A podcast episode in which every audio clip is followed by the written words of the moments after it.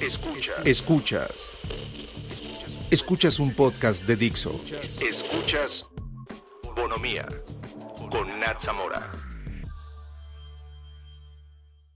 Hola a todos, bienvenidos a un episodio más de Bonomía. Espero estén teniendo un excelente día, tarde, noche. Como siempre me siento muy feliz de compartir un domingo más con ustedes. Si es la primera vez que escuchan mi voz, me llamo Nat Zamora. Pueden encontrar en Instagram y Twitter como Nat Zamora o Bonomía Podcast. El episodio de hoy me emociona mucho porque es un tema que ya hemos tocado antes, pero quería dedicar un espacio para hablar únicamente del constructo social de la virginidad hablar un poco de su historia, del impacto que esto tiene en nuestro desarrollo sexual, en nuestra vida sexual, para poco a poco soltar estos conceptos que hacen que las pláticas sobre sexo sigan rodeadas de sentimientos de miedo, culpa, vergüenza, y logremos no solo cuestionar y cambiar los discursos que interiorizamos, sino que también toquemos estos temas con mayor apertura y desde un lugar de cuidado, seguridad e información. Cuando he llegado a hablar de temas sexuales, he recibido mensajes de ustedes diciéndome lo liberador que es escuchar a alguien más hablar abiertamente de su sexualidad, de los problemas que ha atravesado y que como yo, ustedes también recibieron una terrible educación sexual. Hay que aclarar que yo no soy una profesional, lo que les estoy compartiendo es mi propia experiencia y lo que he aprendido hasta ahora. También busco hacer este espacio para todos, eh, para que todos se sientan bienvenidos. Entonces, cuando diga mujeres, me refiero a cualquiera y a todas las personas que se identifiquen como mujeres. Y lo mismo para hombres. Como la genitalidad no está relacionada con el género, si me escuchan diciendo persona con vulva, persona con vagina o personas con anatomía femenina, es mi forma de hacer este contenido más accesible y menos cis heteronormado que mi propia educación sexual. Estoy segura que en algún punto me puedo equivocar y esa también es la intención. Sigo aprendiendo y evolucionando junto a ustedes. Y pues nada, comencemos. La virginidad ha sido un tema controversial durante gran parte de nuestra historia. Aunque hoy sabemos que este concepto no es un descubrimiento científico o una condición médica, por todas las influencias sociales, como puede ser la religión, podemos llegar a olvidarlo. Y creo que el primer paso para deconstruir el concepto de la virginidad es conociendo un poco de su historia y por qué la asociamos con la castidad. En el siglo VII a.C., en la cultura romana, el concepto de virginidad nace por las vírgenes vestales, que eran las sacerdotisas de la diosa Vesta, la diosa del hogar. Y durante 30 años debían mantener su pureza y castidad. Si llegaban a romper estos votos, eran castigadas cruelmente.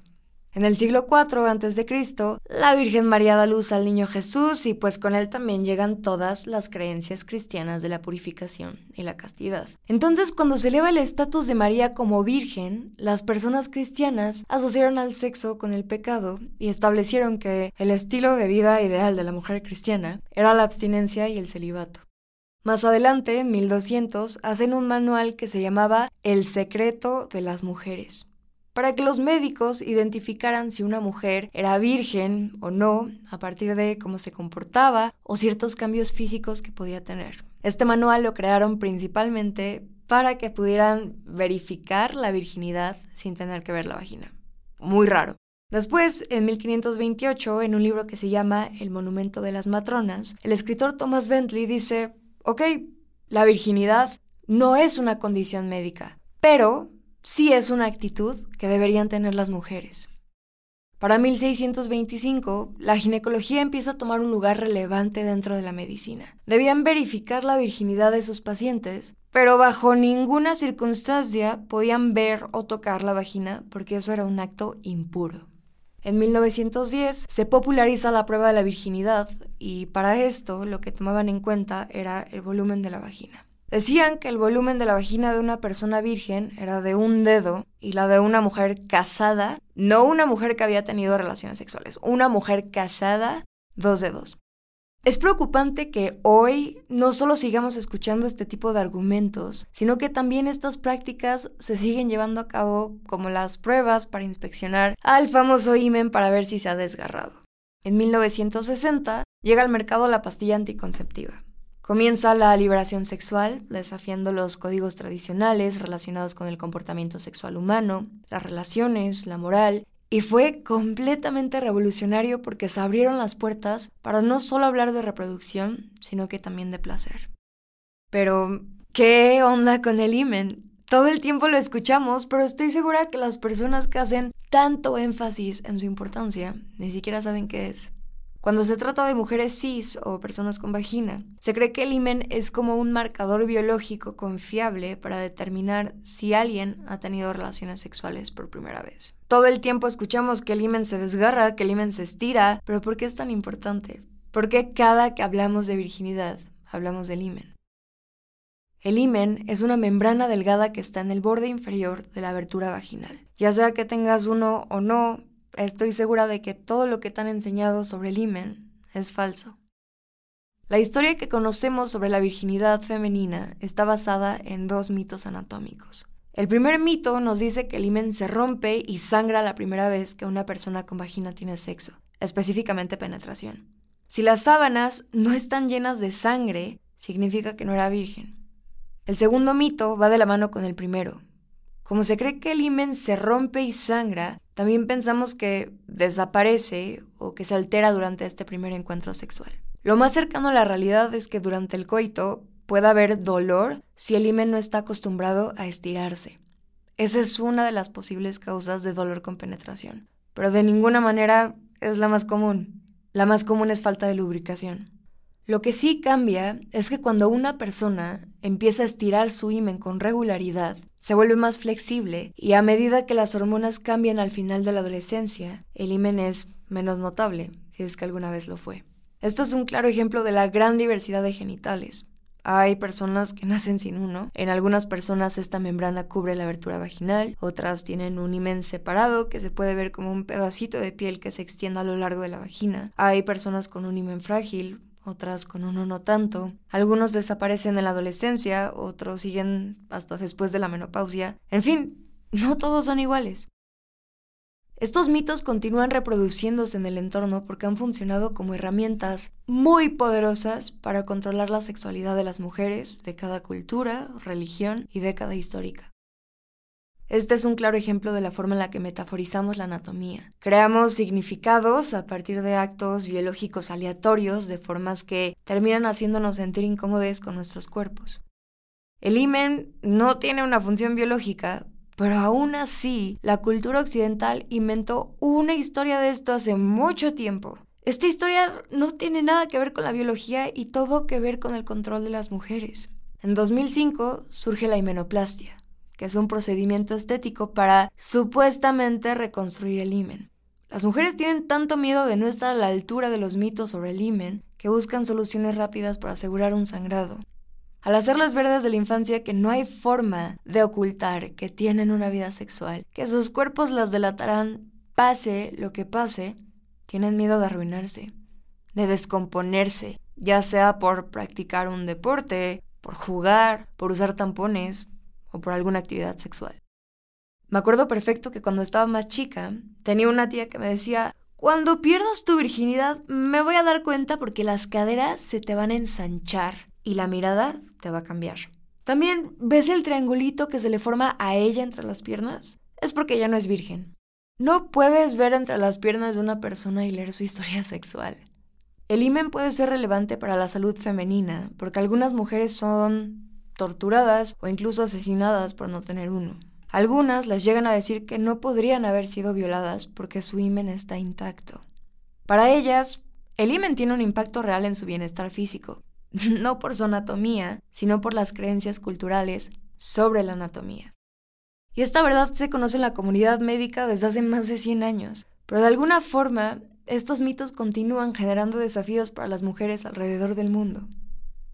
Esto es más que una confusión sobre la anatomía femenina. Los mitos sobre el himen han prevalecido durante siglos y el común denominador de la historia, que se repite hasta el día de hoy, es privar a las mujeres de conocer su propio cuerpo y explorar su propio placer, hacerlas sentir sucias, culpables y avergonzadas por vivir una sexualidad libre. Y pensaríamos que si dejáramos atrás los mitos, todo estaría mejor, que toda esta violencia desaparecería, pero no es tan fácil. La opresión sexual de las mujeres tiene raíces más profundas que solo una confusión sobre el himen. Es una cuestión de control cultural y religioso. Y eso es más difícil de cambiar. Pero debemos intentarlo. Solo podemos decir que la virginidad existe porque conocemos sus posibles efectos.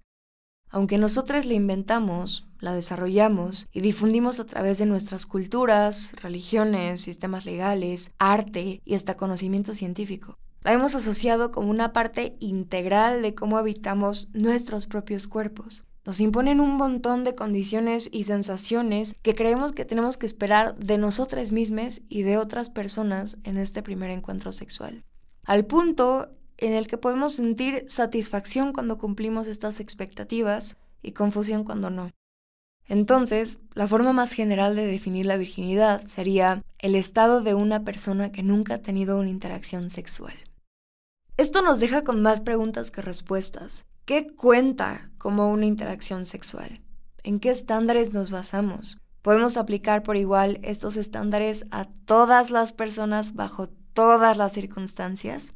¿Juzgamos la virginidad de las mujeres bajo los mismos estándares que los hombres? En la adolescencia aprendemos que hay una respuesta correcta y una respuesta incorrecta cuando nos preguntan, ¿eres virgen?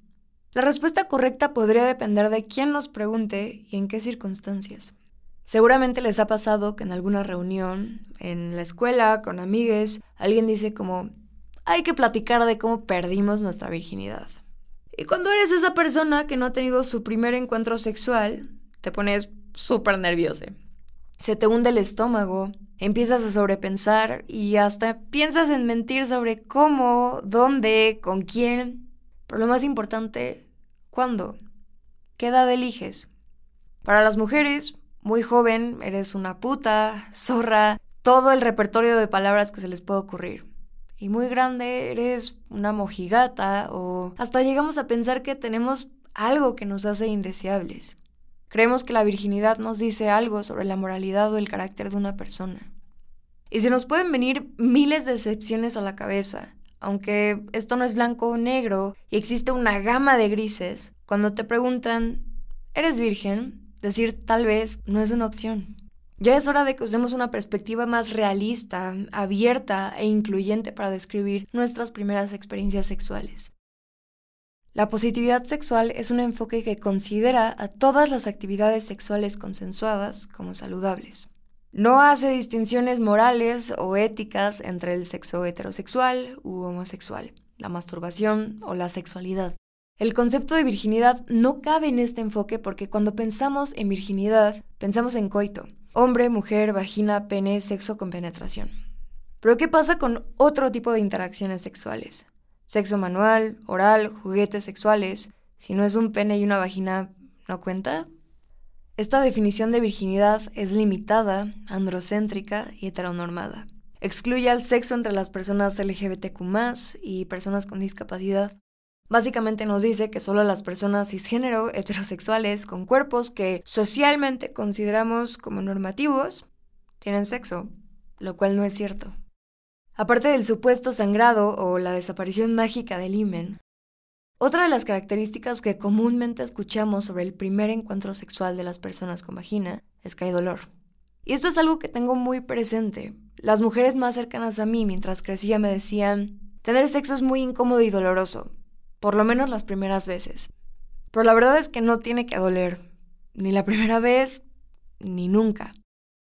Y después de escuchar todo esto a lo largo de tu vida, no es ninguna sorpresa que tantas mujeres jóvenes tengan tanto miedo de tener sexo. Nos enseñan a esperar y aceptar malas experiencias sexuales en vez de buscar y poner como una prioridad nuestro propio placer. El concepto de virginidad está rodeado de inequidad y dinámicas de poder. En vez de hablar de este primer encuentro como una experiencia compartida, donde hay un intercambio de placer e intimidad, hablamos de la virginidad como si fuera algo tangible que damos o recibimos. Nos dicen que esperemos y la guardemos para dársela a alguien que valga la pena, porque la persona a la que se la damos la toma y la guarda para siempre, concediéndoles mucho poder y significado para toda la vida. Decir que pierdes la virginidad tiene un mensaje implícito de que se gana o se pierde. ¿Quién gana o pierde qué? Exacto. Llega un punto en la vida donde tus amigues empiezan a tener sus primeras experiencias sexuales. Te das cuenta que para algunos es algo recurrente, para otros no tanto. Para algunas personas ya había pasado mucho tiempo desde esa primera vez y otras apenas la estaban viviendo. Pero inevitablemente el mensaje que recibes es, si no lo estás haciendo, te estás perdiendo de una parte increíble de la vida. Y pues te da un chingo de fumo. Te mueres de ganas de que pase, no porque te interese realmente hacerlo, sino porque te interesa dejar de tener esta etiqueta de virgen, que así como en algunos espacios puede ser sinónimo de pureza y castidad, en otros puede ser sinónimo de rechazo o hasta infantilidad. Y en esos casos, tener relaciones sexuales te da sentimientos de validación, pertenencia y aceptación. Nos hablan de sexo como algo performativo en vez de una experiencia basada en el placer. Esto quiere decir que pensamos que la penetración es el acto principal y que siempre tiene que terminar en orgasmo. Nos hace tener expectativas sobre cómo tiene que verse nuestro cuerpo o el de nuestra pareja y estos encuentros sexuales se sienten como una rutina o como si tuvieras que seguir un guion y normaliza ciertas sensaciones, pensamientos o comportamientos, como sentirte obligada a tolerar el dolor o la incomodidad, sentirte ansiosa por no satisfacer a tu pareja o por no alcanzar el orgasmo, y todo el tiempo estás en tu cabeza sobrepensando.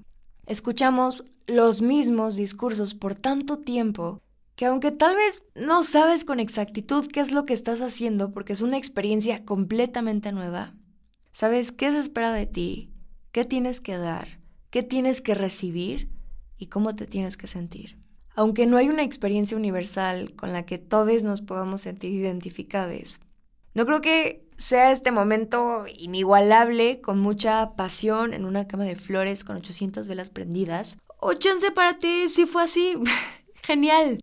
Pero yo lo describiría como un momento íntimo, un momento vulnerable, sensible, donde hay un intercambio energético enorme. Y creo que cada quien puede adaptar eso a su propia experiencia y también creo que para vivir eso no necesariamente tiene que ser a través de una actividad sexual o mostrando interés por alguna actividad sexual. Ver al sexo no como un acto performativo, sino como una experiencia basada en el placer incluye múltiples actividades más allá de la penetración, se llegan a acuerdos donde juntes deciden qué entra en el acto sexual y qué no. Constantemente hacen chequeos para asegurarse de que todos se sientan bien. No hay ninguna expectativa sobre el cuerpo de nadie. Por ejemplo, no se espera un tipo de cuerpo específico, ni una erección, ni un nivel de habilidad, ni nada. Es más, ni siquiera se espera un orgasmo. Eso es algo extra, pero no es necesario. El acto sexual no gira alrededor del orgasmo, se enfoca en sensaciones placenteras se puede ver diferente todas las veces y termina cuando alguna de las personas involucradas quiere que termine. Y aprender esto fue muy importante para mí porque pude explorar esta área de mi vida con más amabilidad y compasión hacia mí misma. Pude separarme un poco de las ideas con las que había crecido y del entorno que se quedaba de brazos cruzados siguiendo cómodamente las políticas del silencio. Evidentemente esto toma tiempo, y mentiría si les digo que mientras planeaba este episodio, no he parado de pensar, debería hablar de esto. Mi abuelo escucha el podcast, mi mamá también. Hola. Y me empezaba a maltripear, pero volví y dije, es que no tiene nada de malo. Y justo esto refleja cómo seguimos arrastrando las ideas de que no deberíamos hablar de sexo porque es algo incómodo, sucio, raro, que da miedo. Pero les voy a decir algo. El sexo es el comportamiento más común entre los seres humanos después del nacimiento, la respiración, el sueño y la muerte. Y aún así nos sigue dando muchísima pena platicarlo. Hasta nos da vergüenza platicar de nuestra vergüenza. Creo que hemos creado más espacios para hablar de sexo desde una perspectiva incluyente, donde priorizamos el placer, el autoconocimiento, donde existe una cultura de consentimiento. Y durante los últimos años esto es lo que me ha permitido expandir mi conciencia sexual y dejar de observarla a través de los lentes de la limitación. Hacer eso para mí fue una manera de reclamar mi derecho para moldear la realidad que estoy viviendo, fuera de las ideas coloniales, cis, heteronormativas, misóginas, capitalistas, etc. Y a lo largo de este episodio, aparte de invitarles a dejar de decir locuritas sobre el imen, también me gustaría invitarles a dejar de lado la vergüenza interna o proyectada que nos impide de vivir una vida sexual plena, informada, segura y libre. Y podría seguir platicando de esto horas porque creo que queda mucho que decir y es un tema que me pone muy pasional, pero me gustaría cerrar leyendo un fragmento de un libro fabuloso que se llama Pleasure Activism o Activismo de Placer. Durante un encuentro sexual, la comunicación es muy importante. Sé honesto sobre cómo te quieres sentir y qué es lo que quieres hacer. No sientas que tienes que ser cool o cohibide. Es tu cuerpo. Demanda lo que quieres para este. Mereces que te traten exactamente como quieres. Entonces, sé honesto sobre lo que eres y lo que esperas llevarte de esta experiencia. Confía en tu intuición. Si no se siente bien, actúa sobre ese sentimiento. Si te sientes preocupado o incómodo, entonces no estás disfrutando el momento. Sé autoconsciente. Conoce tus intenciones y motivaciones. Conoce lo que quieres de estos encuentros. Comunícate. Pon límites si lo necesitas. Haz las preguntas que creas necesarias y dinos si es lo que necesitas. Cuídate. Mantente seguro. Para algunos esto significa usar un condón, para otros puede ser hacerle saber a alguien dónde estás. Disfruta y diviértete sin poner en peligro a tu pareja o parejas. Reconoce y deconstruye las creencias regresivas dentro de tu propia búsqueda de placer. Gracias por acompañarme un domingo más o cuando sea que estén escuchando esto. Ya saben que pueden encontrarme en Instagram y Twitter como Nat Zamora o Bonomía Podcast. Puedes transmitir este podcast todos los domingos, cada 15 días, en todas las plataformas digitales y Dixo.com. Adiós. Dixo presentó Bonomía con Nat Zamora. La producción de este podcast corrió a cargo de Verónica Hernández. Coordinación de producción, Verónica Hernández. Dirección General, Dani Sadia.